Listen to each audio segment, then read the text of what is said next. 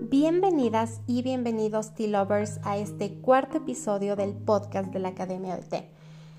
Hoy vamos a hacer nuestra primera entrevista, estoy muy contenta y vamos a darnos un viaje hasta Japón y vamos a ver qué hay entre kimonos y té. Le doy la bienvenida a Nicole Fiorentino. Ella hoy nos va a estar contando un poco toda su, su aventura y su camino del té, cómo ha sucedido para ella. Así que sé muy bienvenida Nicole. Mi nombre es Angie Morales, más conocida como Angie Tea Lover. Empecemos.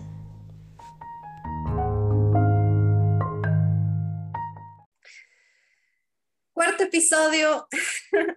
Nicole Fiorentino, entre kimonos y té, sé total, completamente bienvenida. Muchas gracias. Estoy extremadamente feliz de estar aquí. Es una es lo que he estado buscando el tiempo y estoy súper, súper emocionada de compartir. Entonces, muchas gracias por la invitación. Vamos a presentarte así rápidamente, pero luego dejaremos que tú nos cuentes mucho más de ti. Nicole, diseñadora gráfica, coleccionista de kimonos, aprendiz de teñido Yusen, estudiante de ceremonia de té en la escuela Urasen, que hay algo más de todas las habilidades que ahora veo que tienes que se me olvide. durante un tiempo tatué. Bien. durante un tiempo tatué, hice un poco de artes marciales, pero en general sí, es, esa soy yo. Y también hago exhibiciones de kimonos y etcétera, pero eso va con el coleccionismo. Bien. ¿Cómo llegaste al Japón y sobre todo cómo llegaste al té? Uy, a ver, primero larga historia. desde hace mucho tiempo tuve un interés por Japón. Eh, tuve una iniciación en la cultura japonesa un poco diferente a lo que normalmente se tiene con el anime, con el manga, etc. cuando fueron ah, los, ¿cómo se dice? El mundial de, de Corea-Japón, había muchísima información sobre Corea y Japón, salía en la tele y yo así como, ¿qué es de este país? O sea, yo pensé que Asia era China y China era Asia y eso era todo. Entonces, encontrarme con esta cultura fue como un, shock, digamos. Y mi mamá compró un, un, libro de esos coffee table books que no se usan, no se leen, nadie les toca, pero era de jardines japoneses. Ajá y mamá incluso no me dejaba coger y yo me robaba en la noche y luego devolvía. luego ya se rindió y me dejó usar el libro y ver lo que quiera. Y encontrarme con el jardín japonés fue como una epifanía y me, cambió por completo. Me, encontré a mí misma ahí em, y quise saber más. Entonces, eh, por un tiempo, claro, lo único que tenía acceso para conversar con gente o o encontrar información. En esa época el Internet era joven y yo era chiquita y no tenía mucho acceso al Internet y los libros eran escasos. Todo el mundo solo conocía de Japón sobre, o sea, a través del anime. Entonces me, me estanqué un poco durante un tiempo hasta que encontré el mundo de las geishas, ah, las Maiko, y encontré un foro de esas épocas donde escribíamos en foros en el Internet y estaba con mucha gente que sabía muchísimo pero cuando dices, perdón, cuando dices esas épocas, más o menos, ¿de qué año estamos hablando? 2007, quizás, 2006, máximo. Ah, bien, bien, bien, bien, bien. Sí, sí, sí. Eso era el, el, el, top de los foros, ¿cacho? Pero, este, el, en, esa, en esa época, claro, me encontré con este foro y mucha gente hablaba sobre las geishas y todo, pero también se ponían kimonos y sabían muchísimo sobre el kimono y yo quería y quería un kimono y me moría por un kimono, pero no, no había cómo comprar en línea en esa época, había mucho estigma sobre las compras online. Entonces me, me demoré creo que siete años en comprar mi primer kimono de verdad. Y historia trágica número uno es, um, fui a Epcot en Disney y ahí hay un pabellón de Japón y venden kimonos, pero no son kimonos de verdad. Y yo lloré, fue lo mejor que me había pasado en la vida, mi primer kimono, y después veo que me he comprado cualquier cosa y me sentí súper mal, pero igual tiene un espacio especial en mi corazón. de ahí, bueno, adquirí mi primer kimono que es, es chistoso, lo, lo, compré, pero no me llegó a tiempo y en ese tiempo estaba de viaje en Nueva York y ahí me compré una yukata, que es un kimono súper casual de verano, de algodón. Entonces, ese es el segundo kimono que compré, pero el primero que tuve en mis manos. Y desde ahí ya se fue y empecé a coleccionar, eh, empecé a involucrarme con la comunidad internacional de, de kimono, de gente que se pone kimono. Y, encontré una comunidad súper chévere y donde yo me encontré a mí misma también pero lo que más me gusta de todo eso es que a través del kimono encontré una manera de ser uh, como que, o sea, una entrada hacia la cultura japonesa súper directa y donde no necesariamente tengo que dejar de ser yo misma o dejar al lado mi lado ecuatoriano ni nada, o sea, no tengo que dejar de ser yo para ser parte de esto. Entonces, es algo que te da la bienvenida de una manera súper chévere e inesperada para muchos, supongo, pero, pero sí, es el kimono, la verdad es que cambió mi vida. Entonces es súper chévere. ¿Cuántos kimonos ya hay en esa colección? a ver, ahorita, porque hay unos que están lejos de mí porque tengo que traerlos de, de Estados Unidos por lo que estaba viviendo en Japón y no podía traerlos acá, no sé cuántos hay ahí. Pero ahorita aquí hay como 110 más unas 50 fajas o un poco menos de fajas. Hermoso. Bien, y del kimono al té, ¿dónde está ese puente? Ahí, en cambio, empezó con mucha frustración. Este, yo conocía muchas personas que hacían intercambios eh, Japón, o sea, de Japón a Ecuador y algunos habían ceremonia del té, pero como estaban tan ocupados en su intercambio laboral o de estudios, no me podían enseñar.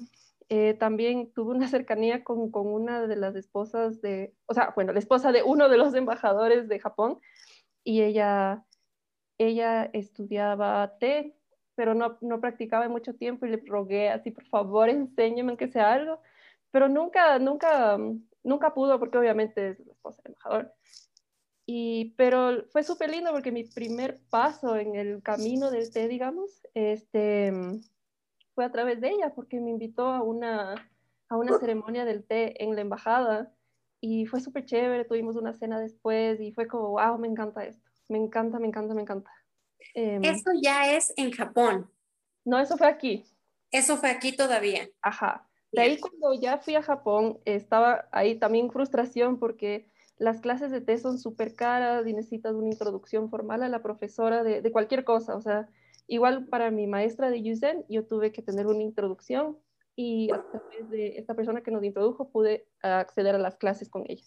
Eventualmente ya estaba rendida y conocí a, un señor muy, muy interesante, mi querido amigo de 82 años, que él, ah, él está con las personas de Rotary y a través de él me pudo introducir a, una profesora de té de la escuela Urasenke. Entonces tuve la suerte que es una profesora de súper alto rango y, y, me enseñó todo, o sea, un poco al vuelo, porque ya me tocó, ya me estaba, me faltaba, un, o sea, estaba un año dentro de mi maestría en Japón y me faltaba un año más. Entonces fue como, profe, si se puede, vamos, enséñame todo lo que puedo.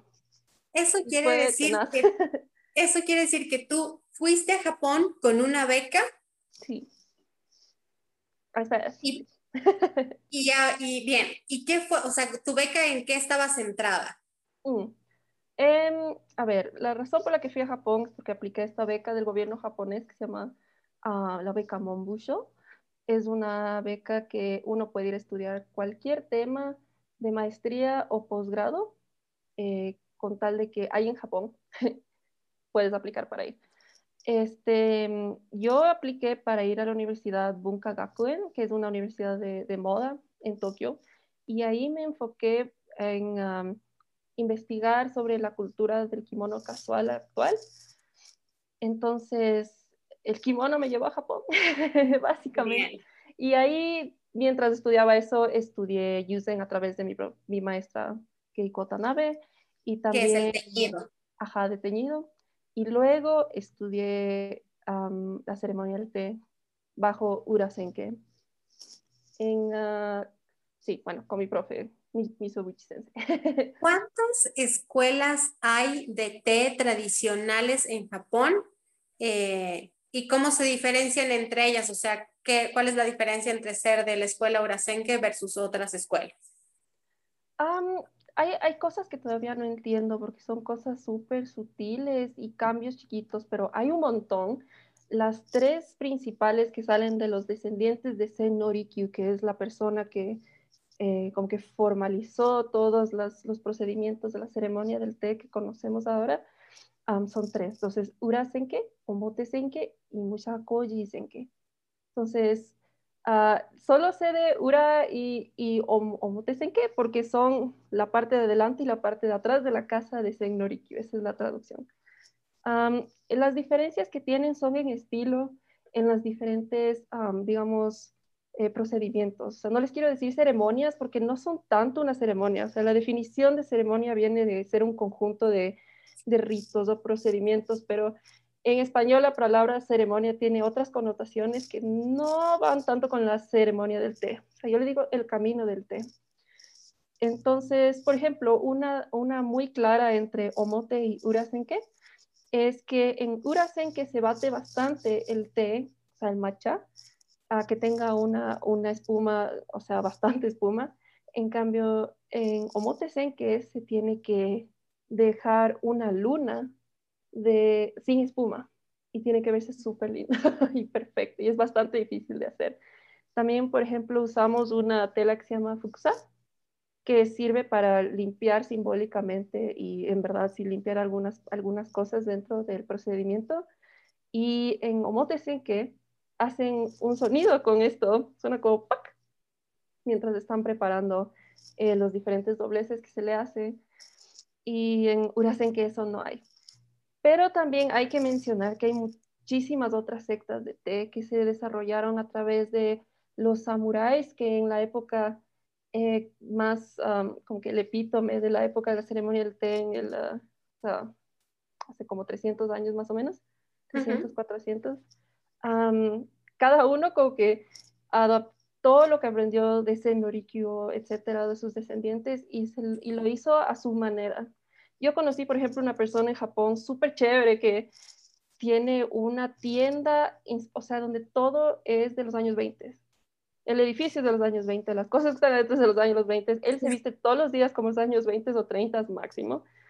Eh, y él, él eh, estaba haciendo ceremonias del té en este, en este lugar con un, un, un maestro que viene de una familia de, de, o sea, de gente que practica la danza tradicional Nihon Buyo. Entonces su ceremonia del té estaba basada en los movimientos de la danza tradicional y no tanto en, por ejemplo, lo que se enseña en Urasenke, en Bokusenke o lo que sea, para nada todos los movimientos eran completamente diferentes y fluidos y era su propio estilo. Entonces, creo que también hay la libertad de explorar el, un, un, estilo propio y desarrollarlo. El camino del té no tiene demasiada fama. ¿Cuál es la esencia detrás de este camino o detrás de estas escuelas? Es decir, por ejemplo, como a breves rasgos, yo siempre he visto que en las ceremonias que yo he ido, hay un profundo cuidado sobre los movimientos. Eh, eh, me resulta muy evidente como esta, este minimalismo o, estos movimientos muy austeros que hacen que el té tome un protagonismo. Tú como estudiante del té, ahí hay un centro sobre eso. ¿Qué es lo que, cómo, funciona en realidad? lo que pasa es que Sen Norikyu lo que hizo fue cuando, cuando, o sea, estableció el wabi que es como el, el, té sencillo o imperfecto, digamos, estableció que todos los procedimientos que se hagan sean de la manera más bella y, digamos, económicas en movimiento posible, o sea, lo más preciso posible. Entonces, la idea es que siempre uno está como que en un círculo. Entonces, este movimiento circular y verse así grande y como que bien puesto y centrado es muy importante para dar eh, esa impresión al, al huésped o bueno, a la persona que está recibiendo el té. la base, ajá, al invitado. la base de, hay, hay, muchas bases del té, eso luego voy a explicar.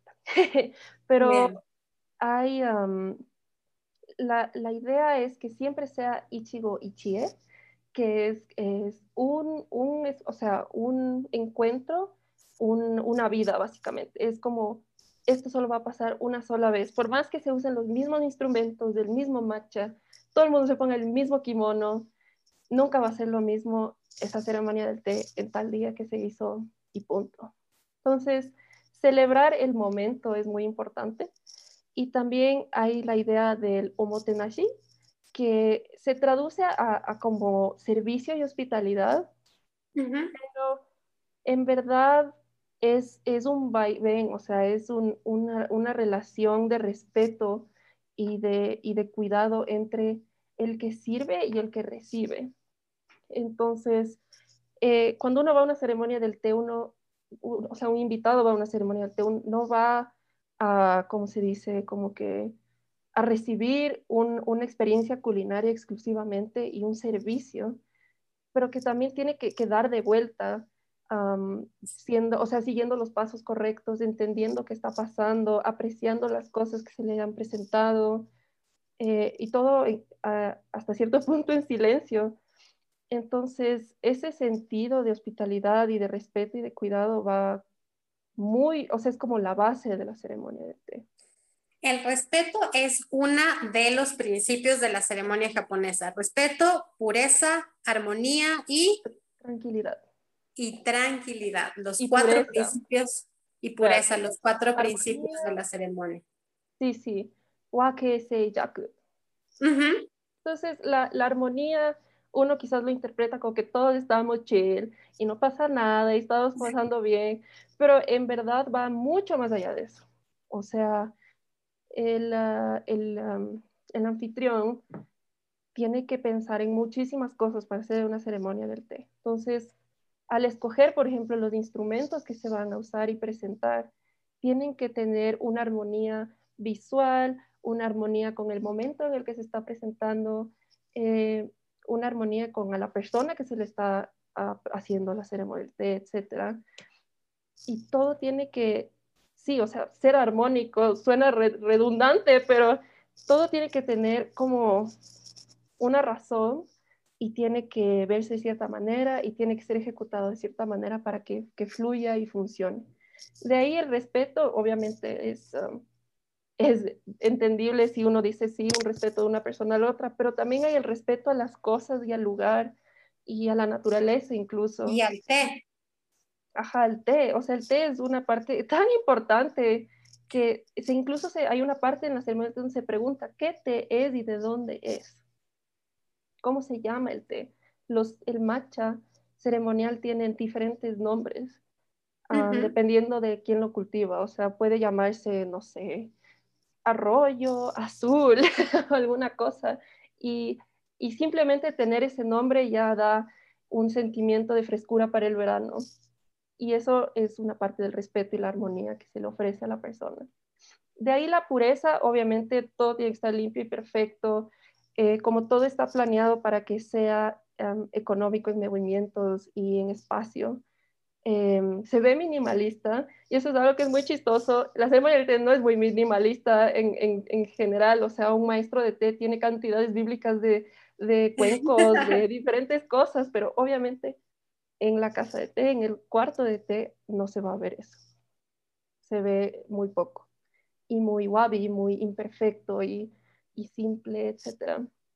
De ahí, bueno, la tranquilidad es, ah, es o sea, la ceremonia del té en general es, es, un acto meditativo. Uno no va solo a tomarse un tecito, uno va a tener un momento y a encontrar la paz mental y, relajarse y, y, sí, o sea, apreciar en verdad el momento. Entonces de ahí viene la tranquilidad. Y bueno, el matcha también ayuda en eso, ¿no?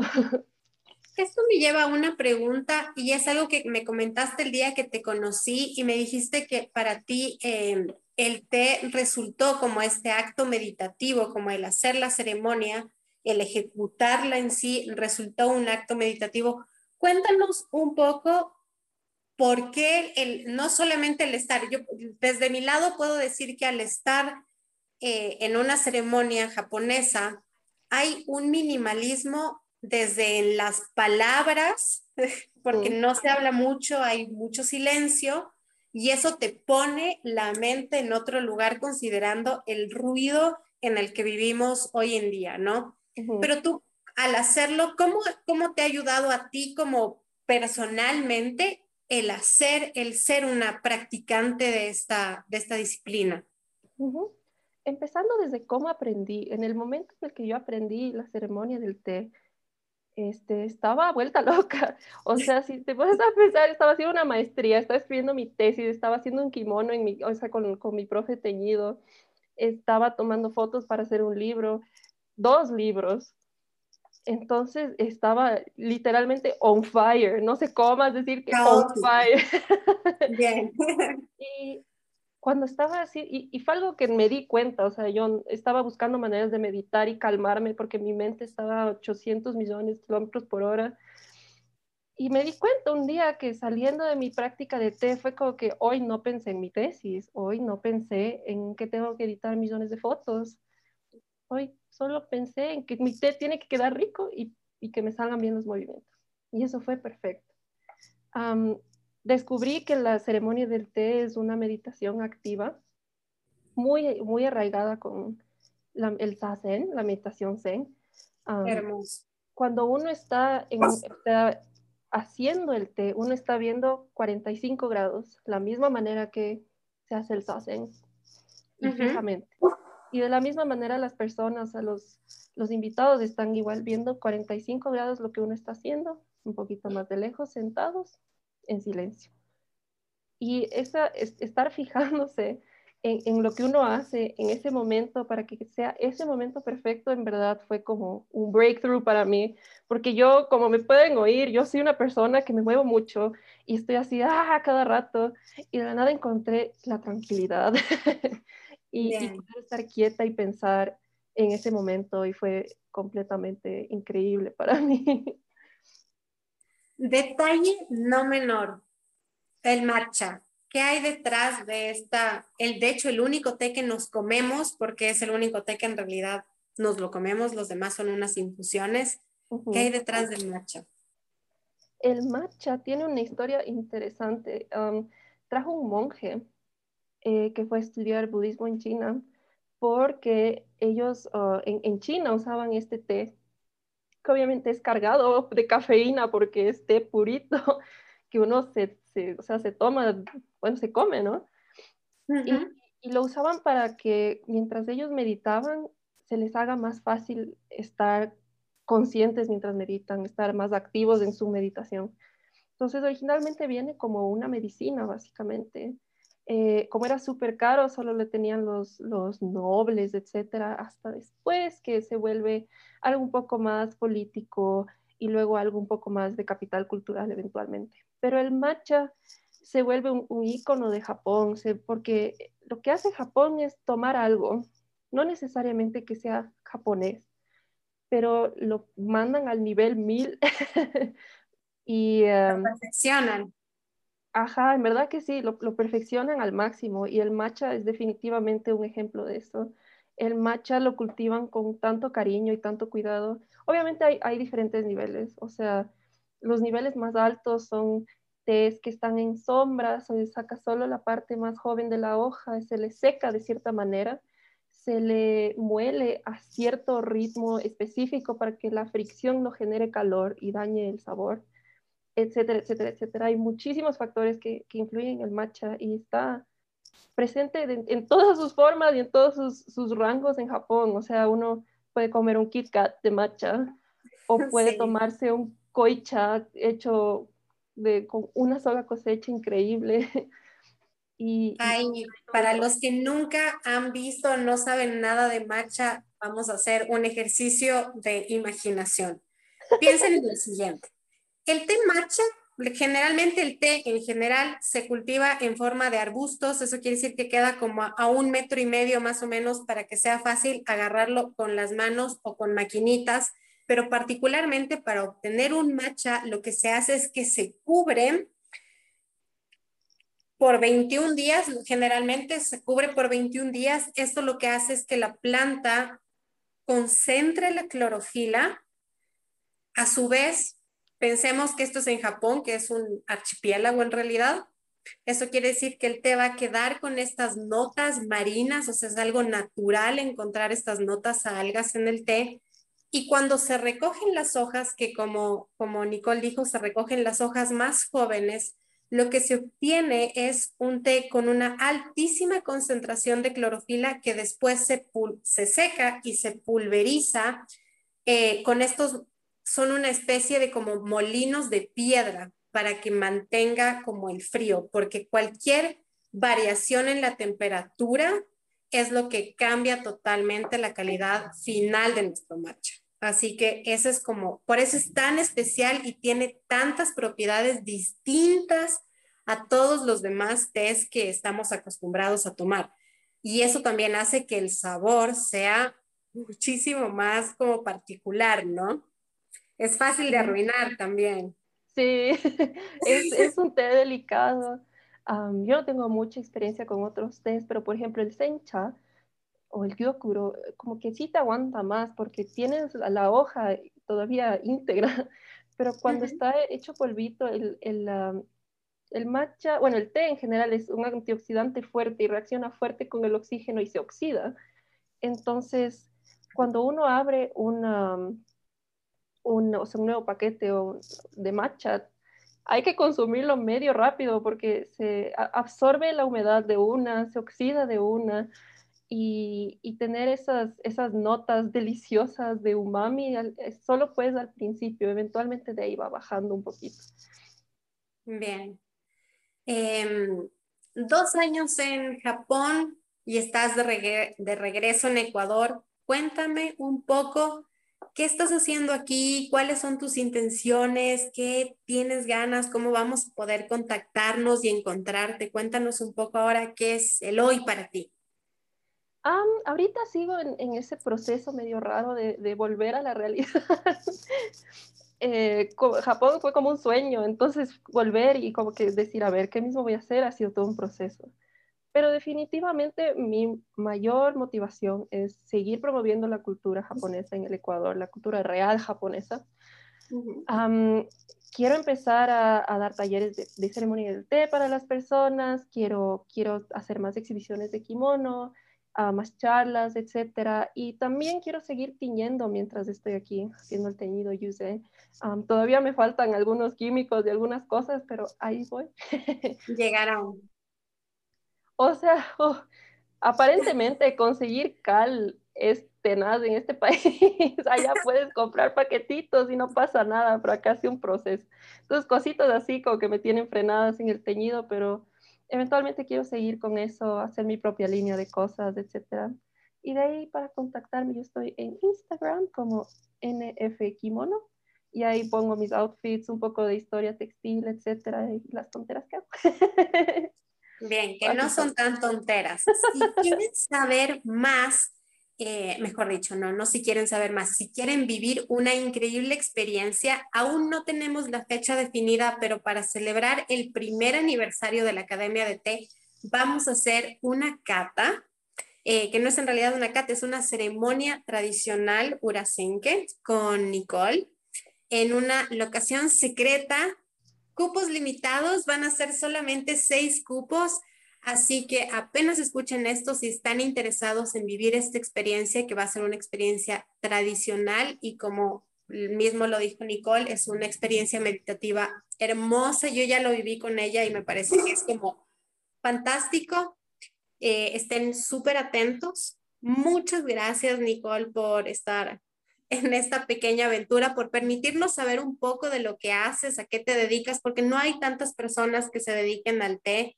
Gracias por compartir como con tanta generosidad eh, y espero que hagamos muchísimas más cosas juntas Creo que la, que la que va a venir después va a ser una cata en la naturaleza, así que para los amantes de la naturaleza pronto tendremos algo interesante también. Eh, puedes repetirnos tus redes una vez más, igual se las voy a dejar escritas en algún lugar en nuestro post, pero por favor repítelas. Sí, primero muchas gracias. Yo también estoy súper emocionada de, de, seguir el camino del té acá porque sí, no hay mucha gente y encontrar, encontrarte a ti que estás en verdad en el camino del té y, y juntarlo de otra manera y ver cómo lo adaptamos acá es algo que me emociona mucho. Entonces, muchas gracias. Y de ahí a mis redes, yo principalmente estoy activa en Instagram como NF Kimono. Bien. Muchas, muchas gracias. Y por supuesto, antes de despedirnos, ¿qué té estás tomando hoy? Hoy estoy tomando un Tamaryokucha de Kyoto, de la, uh, bueno, la granja Kyoto Obu Tea Farms. Eh, de lo que leí, este té es un té largo y, y como, ¿cómo se dice? Curly, torcidito. Enrollado. Esto, enrollado, que no se cultiva en la sombra, sino que en el sol. Uh -huh. Y que también se lo, se lo pone un poco al vapor. Y por eso es como que se le hace, se hace así. Bien. Súper rico, es, es, o sea, cuando se hace la infusión es verde, no es amarillo, es verde y no tiene tantas taninas, no, no deja un sabor seco ni nada, es súper, ultra, mega umami. Recomiendo Bien. mucho este té. Qué delicia. Muchas gracias. Muchas gracias a todos por quedarse hasta el final. Si quieren saber más, no se olviden de estar pendientes. Este es el primer episodio que grabo, así que lo voy a subir a YouTube. Así que quien quiera ver a esta hermosa mujer con su kimono, pues ya saben, vayan a YouTube como Academia de Té nos van a encontrar y si no, ya saben dónde encontrarnos en todas nuestras redes sociales. Recuerden que se viene el próximo módulo eh, que va a ser sobre cata técnica de té. Imperdible, vamos a hacer unos ejercicios súper chéveres. Esto ha sido todo por hoy. Muchas gracias y siempre lo digo, aunque suene cliché, namaste. Namaste. Que estés muy bien. Gracias.